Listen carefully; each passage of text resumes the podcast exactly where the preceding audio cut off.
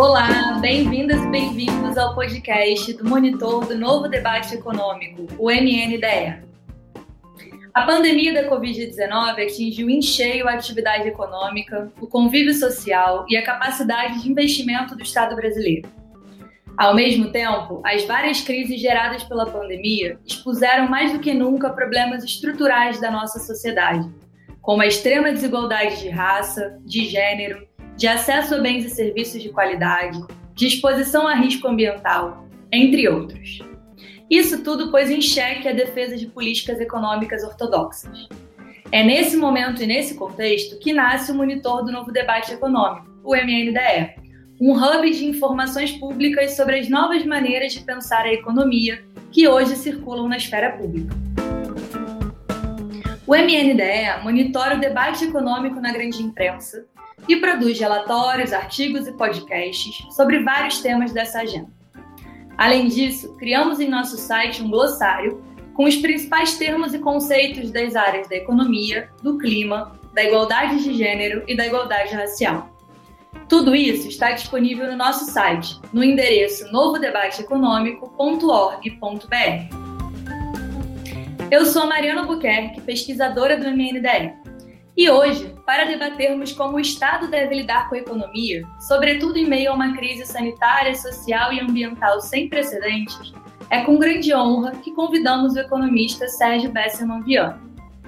Sérgio é economista, graduado pela PUC-Rio foi presidente do Instituto Brasileiro de Geografia e Estatística, o IBGE, e ganhador do Prêmio BNDES de Economia, com sua tese sobre a política econômica do segundo governo de Getúlio Vargas.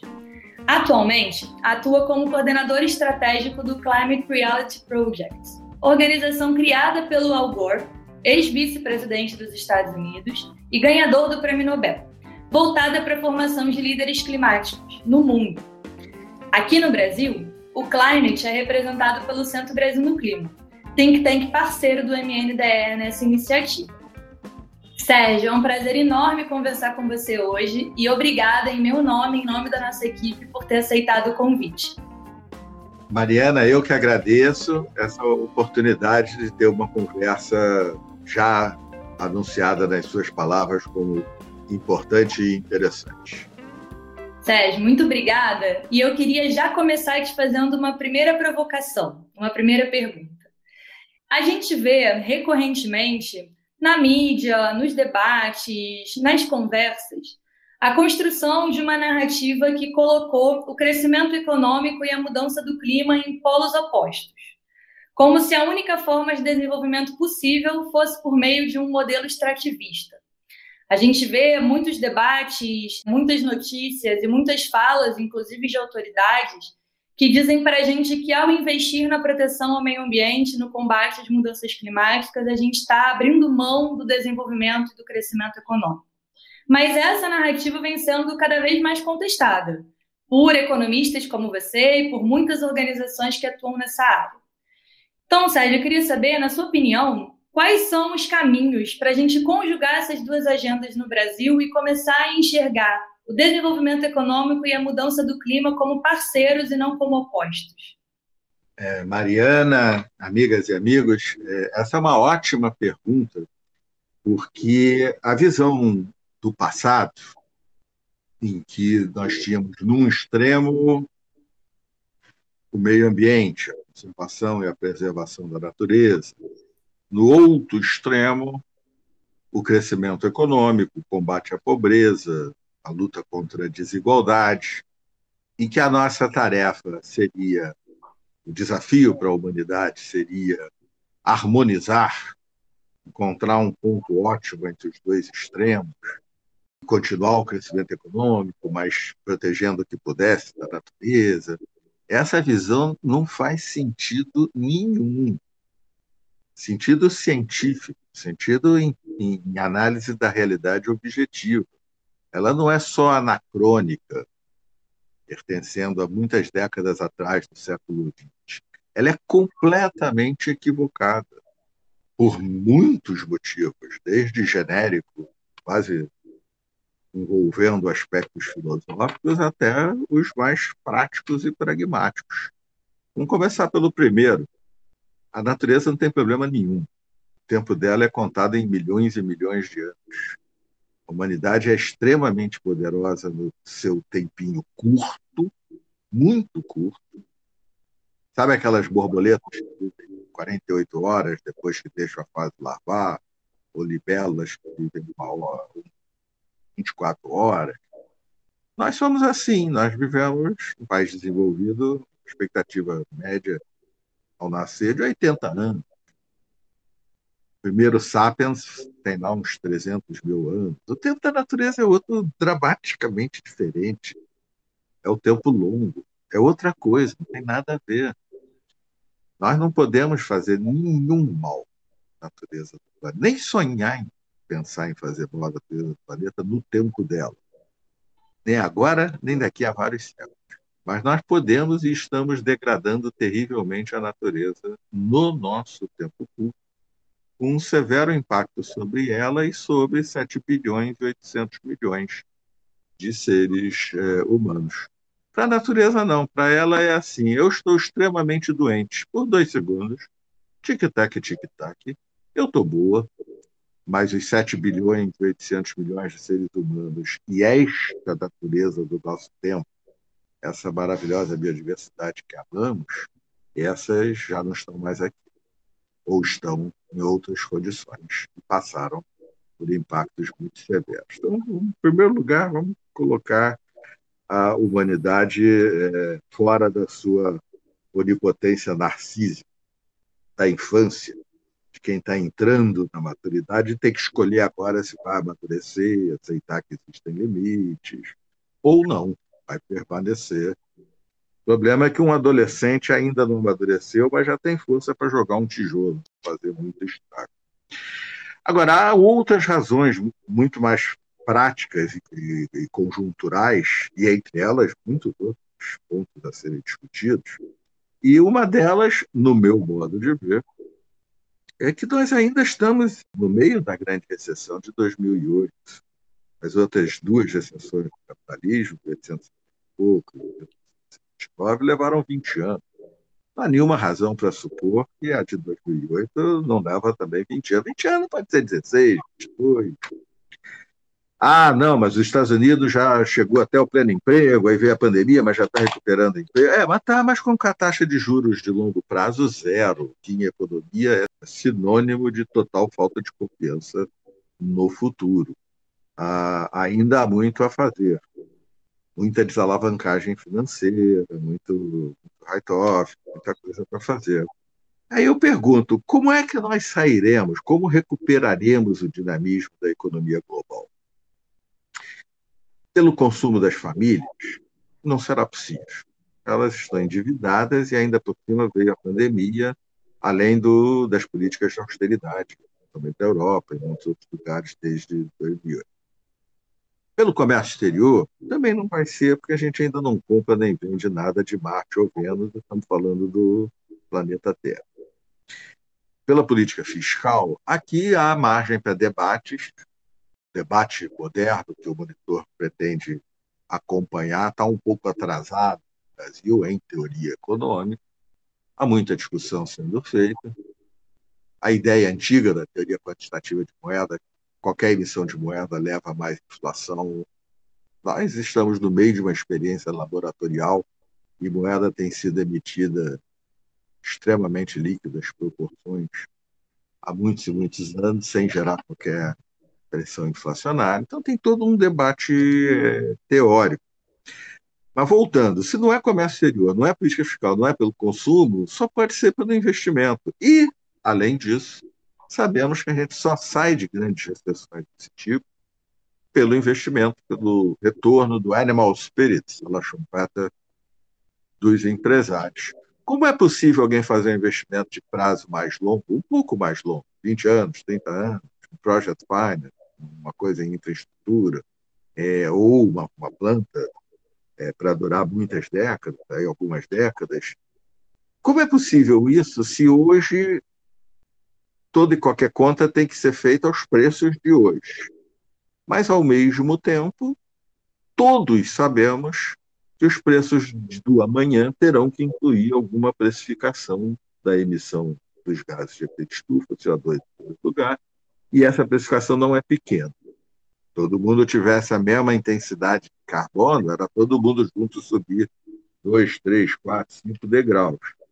Mas é completamente assimétrica a intensidade de carbono entre empresas do mesmo setor, é, países, cidades, materiais, combustíveis. E, portanto, a competitividade é, entre os atores do processo produtivo todo se altera radicalmente. Na incerteza de como, quando, de que forma será a precificação, em que ritmo nós realmente entraremos numa transição para o baixo carbono, os investimentos ficam paralisados. Então, é o contrário. A única forma de recuperarmos uma dinâmica econômica, que não vai ser aquele crescimento do passado, fundado na maximização da ganância, mas um novo equilíbrio é, com avanços macroeconômicos globais, permitindo a pobreza do mundo emergir nos seus padrões de consumo, etc., só será possível quando a gente tirar as nuvens do horizonte, tirar a incerteza e a transição para o baixo carbono, o que inclui a precificação do carbono na estrutura de preços relativos à economia de mercado global, deixar de ser algo tão incerto quanto é hoje, tão indefinido. Então, é o contrário. A equação, em relação a como era pensada no passado, inverteu-se.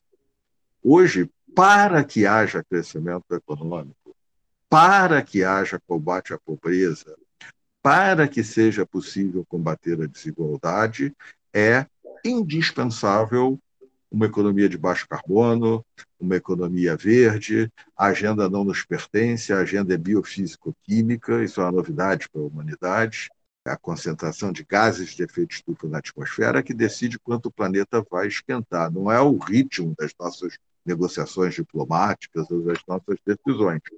Para recuperarmos a sustentabilidade, não só ambiental, mas a sustentabilidade da sociabilidade humana hoje, caminhar na direção do desenvolvimento sustentável é imperativo.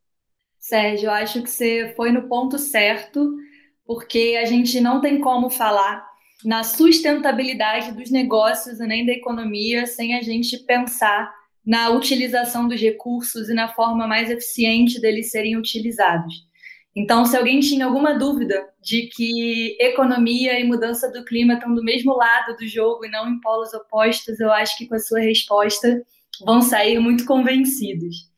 E para o pessoal que está ouvindo esse episódio e quer saber um pouquinho mais sobre algum dos termos que o Sérgio acabou de mencionar, como precificação de carbono, economia de baixo carbono, acessem o glossário do clima do MNDE lá no nosso site.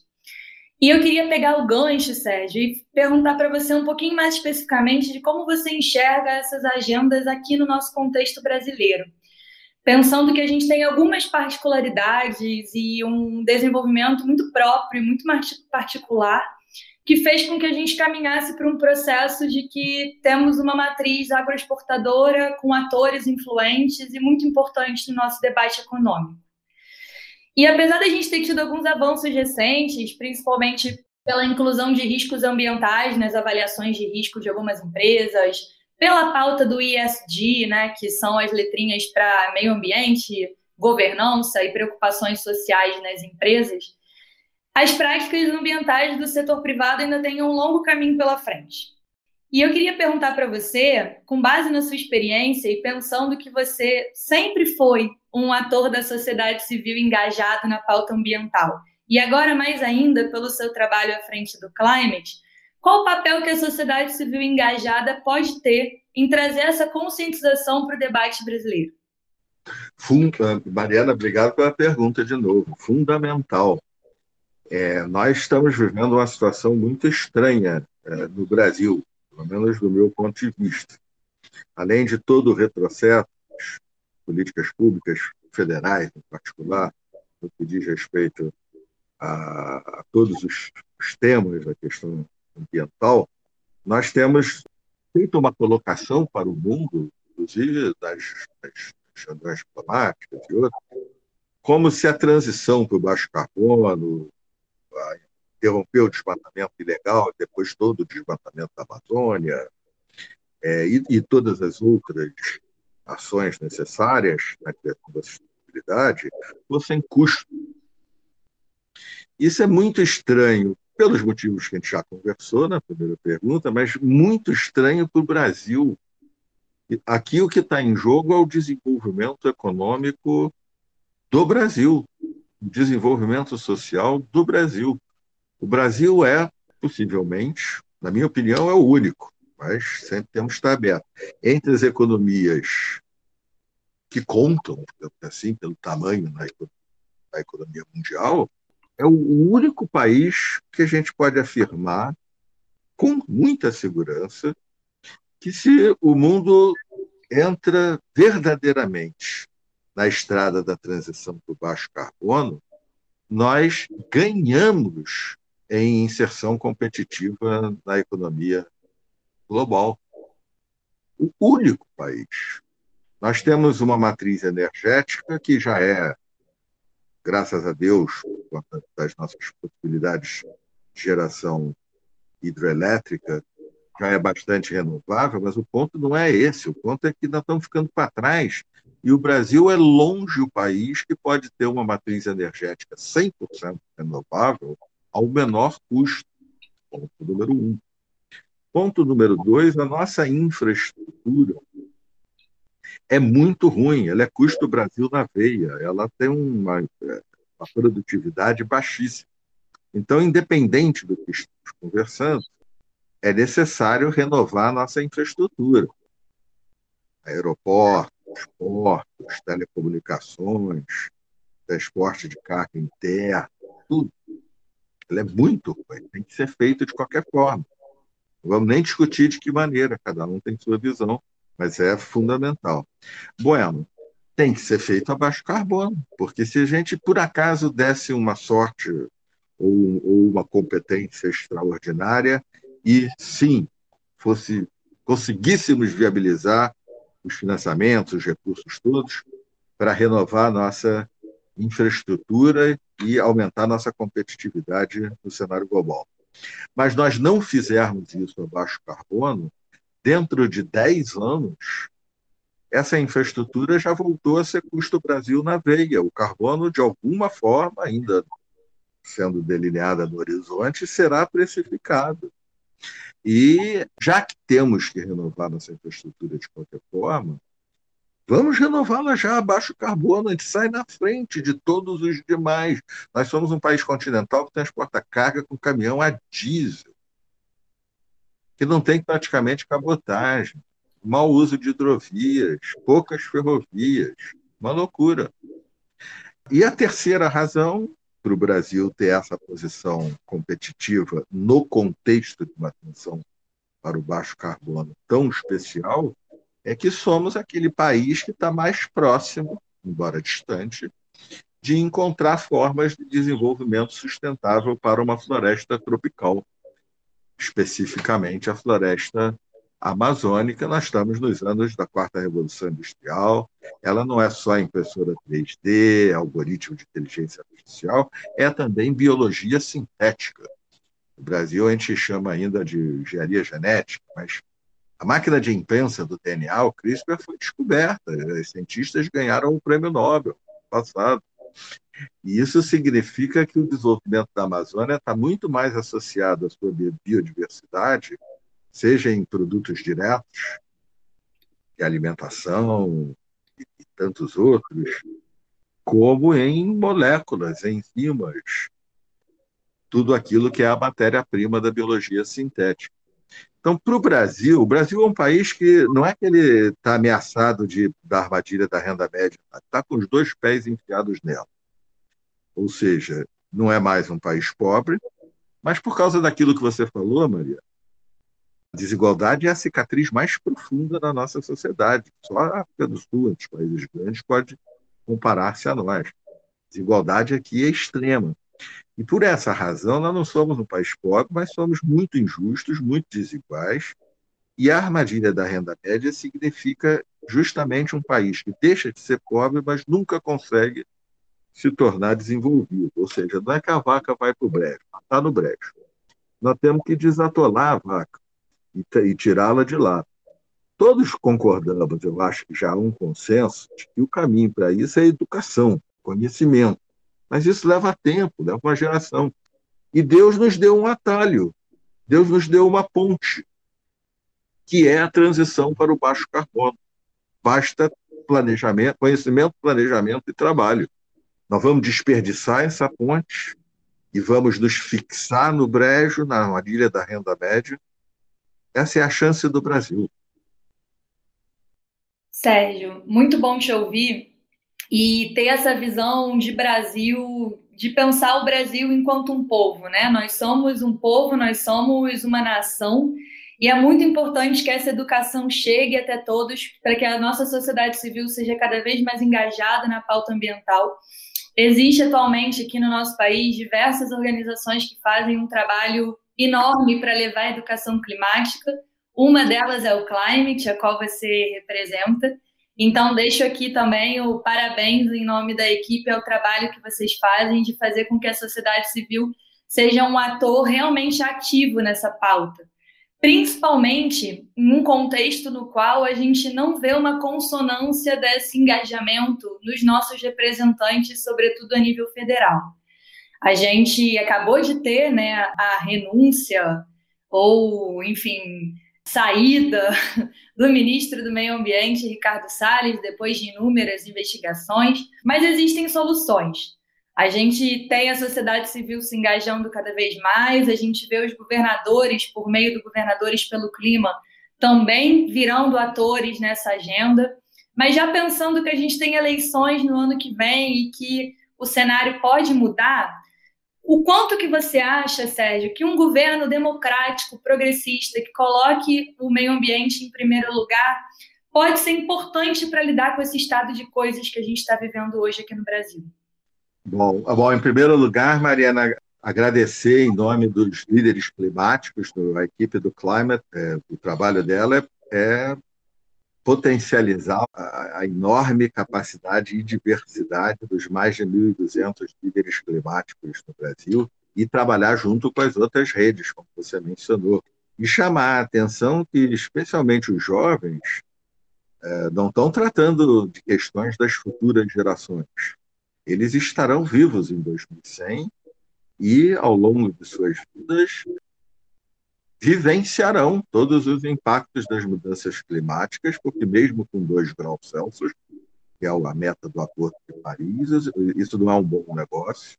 Isso é perder de 3 a 1, mas ganhar o direito a uma outra partida que a gente vai lá, ganha de 4 a 1 e constrói um mundo melhor. Mas serão fortes os impactos. Então, é, é um, para os jovens, trata-se não apenas uma questão de solidariedade em relação aos mais vulneráveis, os pobres, todo mundo, mas de suas vidas. O assunto mais importante de suas vidas como indivíduos, como cidadãos e como profissionais. É, sem o engajamento, sem a mobilização, as mudanças não ocorrerão, nem no nível planetário, nem no nível nacional, nem no nível local, nas nossas cidades, nos nossos bairros, nos nossos nos locais onde vivemos. Por quê? Porque o establishment, o, mainstream, não vai nessa direção, a não ser sob pressão política e democrática. De modo que, para que essa participação, essa pressão possa se exercer, todos os níveis, um contexto democrático é indispensável. Sem democracia, liberdade de manifestação, expressão, organização, mobilização fica muito prejudicada e os interesses contrários às transformações predominam. Interesses reacionários, não conservadores. Qualquer pessoa livremente opta ser mais conservadora, menos conservadora, mais inovadora, mas são interesses reacionários de um mundo que, se não mudar, vai passar por uma tragédia, que são os piores cenários do aquecimento global. Então, acima de tudo, a questão democrática. Agora, em segundo lugar, para o futuro do Brasil. A história não é monotônica. Nem a história de países, nem de cidades, nem de pessoas. Tem momentos mais ou menos importantes. É uma hora que a gente decide, caso ou não caso. Trabalho, é, quando eu pego esse trabalho que estão me oferecendo, ou faço essa viagem que sempre quis fazer. É, vou estudar engenharia, ou vou estudar medicina, ou vou estudar economia eu continuo os meus estudos ou aceito esse trabalho? Assim também a, a história da civilização. E nós estamos num momento é, decisivo desse ponto de vista histórico no mundo e mais ainda no Brasil. Nosso, como falávamos antes, nosso desenvolvimento econômico, social e civilizacional, nossa reputação e nossa imagem no mundo também, e isso não é uma questão de vaidade do Brasil, é uma questão de que o ativo mais valioso de empresas e países hoje em dia é a marca, é a reputação, é o quanto confiam em você. Isso medido em dinheiro, medido em dólares. Depende inteiramente do Brasil se posicionar, como já foi há pouco tempo atrás, como um dos protagonistas principais dessa discussão no mundo. Não é à toa que a Eco 92, a Rio 92 foi aqui, que a Rio mais 20 foi aqui. Nós é, expressamos o desafio da humanidade. Nós temos a floresta amazônica, mas mais do que isso, nós éramos capazes de atuar no contexto global, fazendo uma espécie de ponte entre os mais desenvolvidos e os menos desenvolvidos. O Brasil é muito parecido com o mundo como um todo, né? O mundo também é muito desigual. Então, nós, pela excelência do trabalho técnico somado aos posicionamentos, já fomos protagonistas, muito respeitados. E isso tudo se perdeu num prazo de tempo muito curto. De modo que, para o Brasil, para o nosso futuro, enquanto nação e enquanto sociedade, que o próximo governo assuma compromissos totalmente confiáveis e recupere a nossa reputação, é mais do que um assunto daqueles que são brasileiros quererem voltar a ser queridos pelo mundo como éramos, todo mundo usava camisa de seleção, etc. É muito mais do que isso. É um dos pontos chaves para saber se o Brasil estará à altura dos desafios que tem pela frente nas próximas décadas, principalmente eliminar a pobreza e reduzir essa gigantesca desigualdade. Sérgio, é exatamente isso que você mencionou. No, nos choca muito como que o país que foi o líder dessas negociações do regime internacional de mudanças climáticas, sediou essas conferências que você mencionou, foi um dos principais atores na aprovação da Agenda 2030 e na formação dos Objetivos de Desenvolvimento Sustentável, em tão pouco tempo passou a ser um país olhado pelo mundo com olhos de desconfiança, fazendo com que, inclusive, muitos acordos econômicos que foram utilizados como justificativa de mecanismos de desenvolvimento econômico correm o risco de serem travados ou impedidos de implementação por conta das questões ambientais como é o caso do, Mercosul, do acordo do Mercosul com a União Europeia.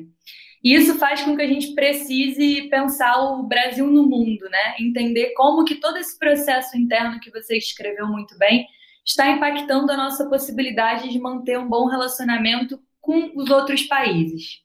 E por isso eu queria te fazer uma pergunta sobre o grande evento internacional que vai ter esse ano, que é a COP26, a Conferência das Partes da Convenção Quadro das Nações Unidas para a Mudança Climática uma conferência que vai ser realizada em Glasgow agora no segundo semestre, cujas negociações serão marcadas fortemente pelos debates sobre a retomada verde pós-pandemia e pelos avanços nos mercados de carbono, que você muito bem já mencionou sobre a precificação.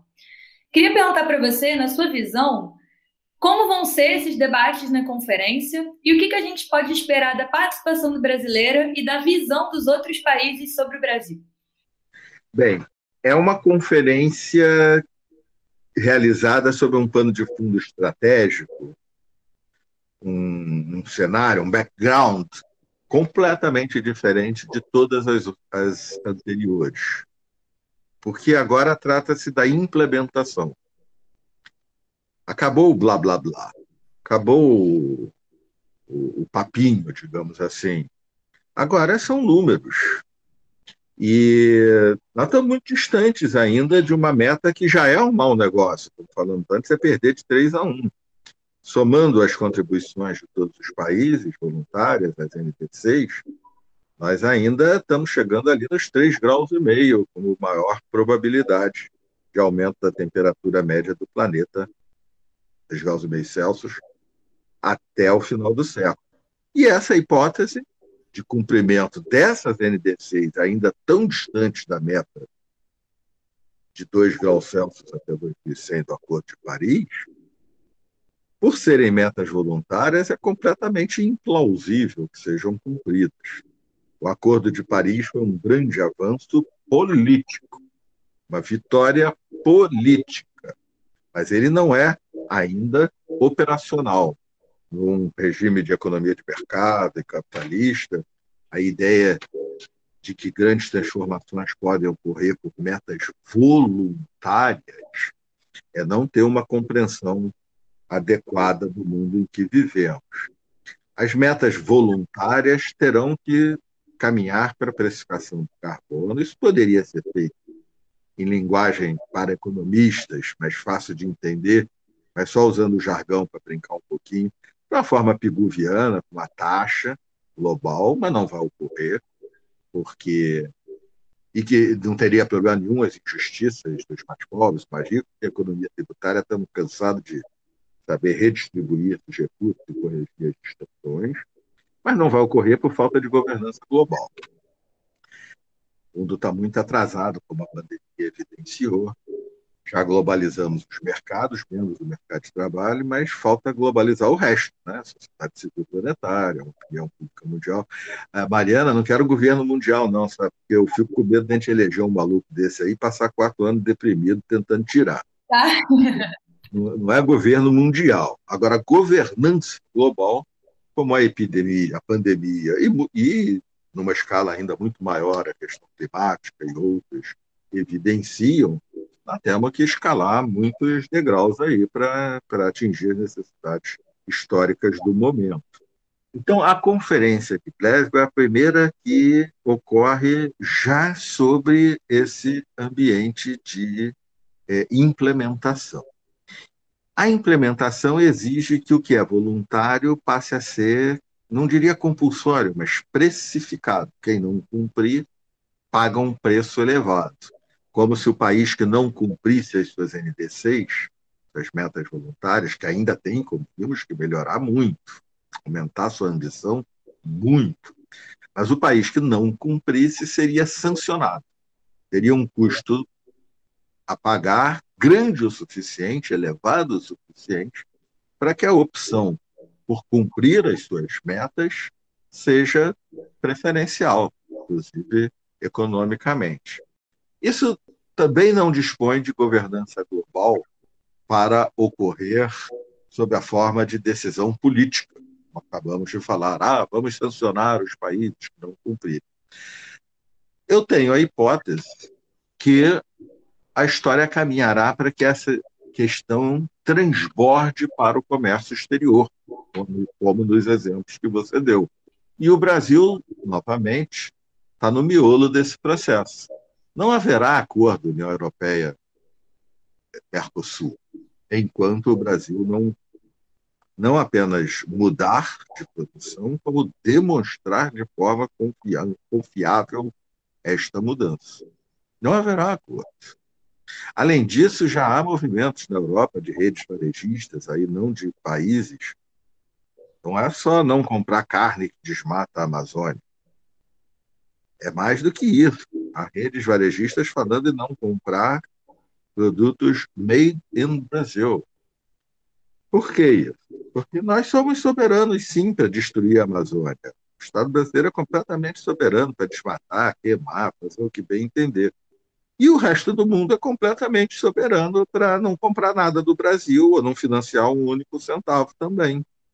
O estoque de carbono da Amazônia se for para a atmosfera, torna qualquer esforço de luta contra o aquecimento global inútil.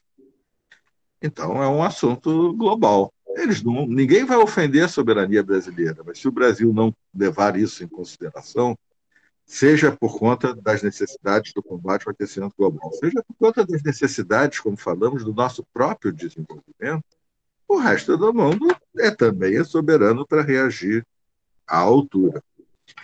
Como eu vejo nossa, nossa ida para Glasgow neste ambiente? Infelizmente, apesar da saída, da renúncia do ministro Salles, antes Salles tarde do que Salles nunca, falar nisso, né? Mas não é o nome que importa. O que importa é a orientação.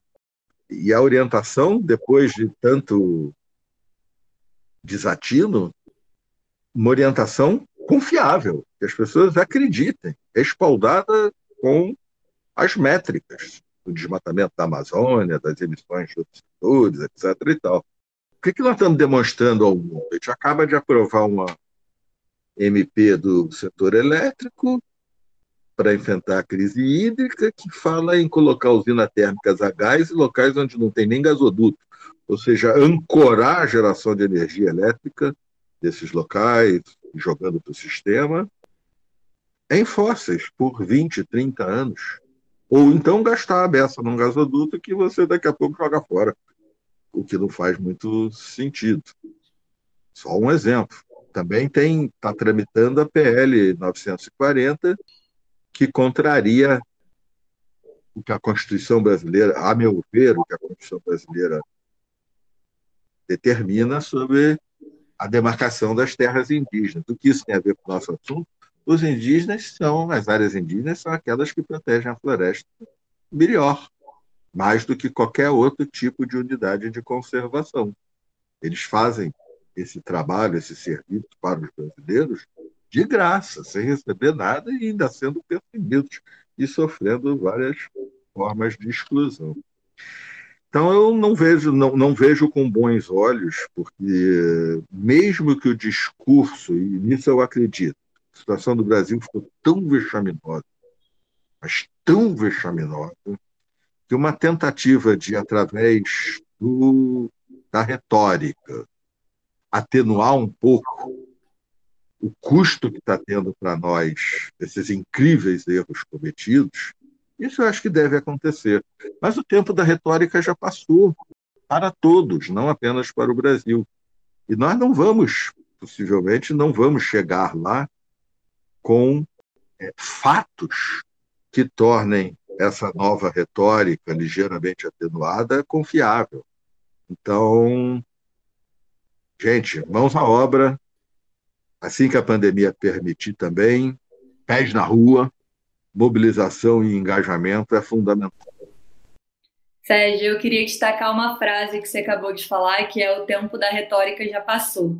Eu acho que a gente precisa absorver essa informação dessa grande aula que você acabou de dar para gente, para voltar para o início da nossa conversa que é mudar essa mentalidade de que enxerga mudança do clima e desenvolvimento econômico como duas faces da mesma moeda e não como pré-requisitos. A gente não vai conseguir sustentar o modelo de desenvolvimento que a gente tem a longo prazo sem que isso seja feito por meio da retomada verde, por meio da preocupação com a mudança do clima, com os incentivos à bioeconomia, a geração é, de empregos verdes, a demarcação de terras indígenas, todos esses elementos que eu fui anotando da nossa conversa, que infelizmente está chegando ao fim. Mas eu queria te agradecer enormemente pela sua disponibilidade, pela sua gentileza de compartilhar com a gente todo o seu conhecimento. Dizer que esse podcast vai ficar disponível ao público e que todos que quiserem mais informações sobre os trabalhos do MNDE que acessem o nosso site novodebateeconômico.org.br e sigam nossos perfis nas redes sociais. O MNDE ele é sediado no Instituto de Estudos Sociais e Políticos da UERJ, o IESP, e coordenado pelo cientista político João Ferri Júnior. A gente tem parceria com diversas organizações exatamente para começar a entender o debate econômico de uma maneira verdadeiramente plural que conecte os dados econômicos com a função social da economia. Então, a gente trabalha em parceria com o MMT Brasil, o Grupo de Estudos Multidisciplinares da Ação Afirmativa, o GEMA, a Pluraliza, o Política por e para Mulheres e, por último, mas não menos importante, o Centro Brasil no Clima, no qual o Sérgio Besserman Viana coordena esse projeto incrível do Climate Reality e ao nome de quem eu deixo meu enorme agradecimento por ter participado desse episódio de inauguração do podcast com a gente. Mariana, muito obrigado a você por essa oportunidade e pelas questões é, tão apropriadas e inteligentes levantadas e um grande parabéns a todos os envolvidos no novo debate econômico. Nada mais necessário. Um abraço a todos. Muito obrigada, Sérgio. Muito obrigada a todas e todos e até o próximo episódio.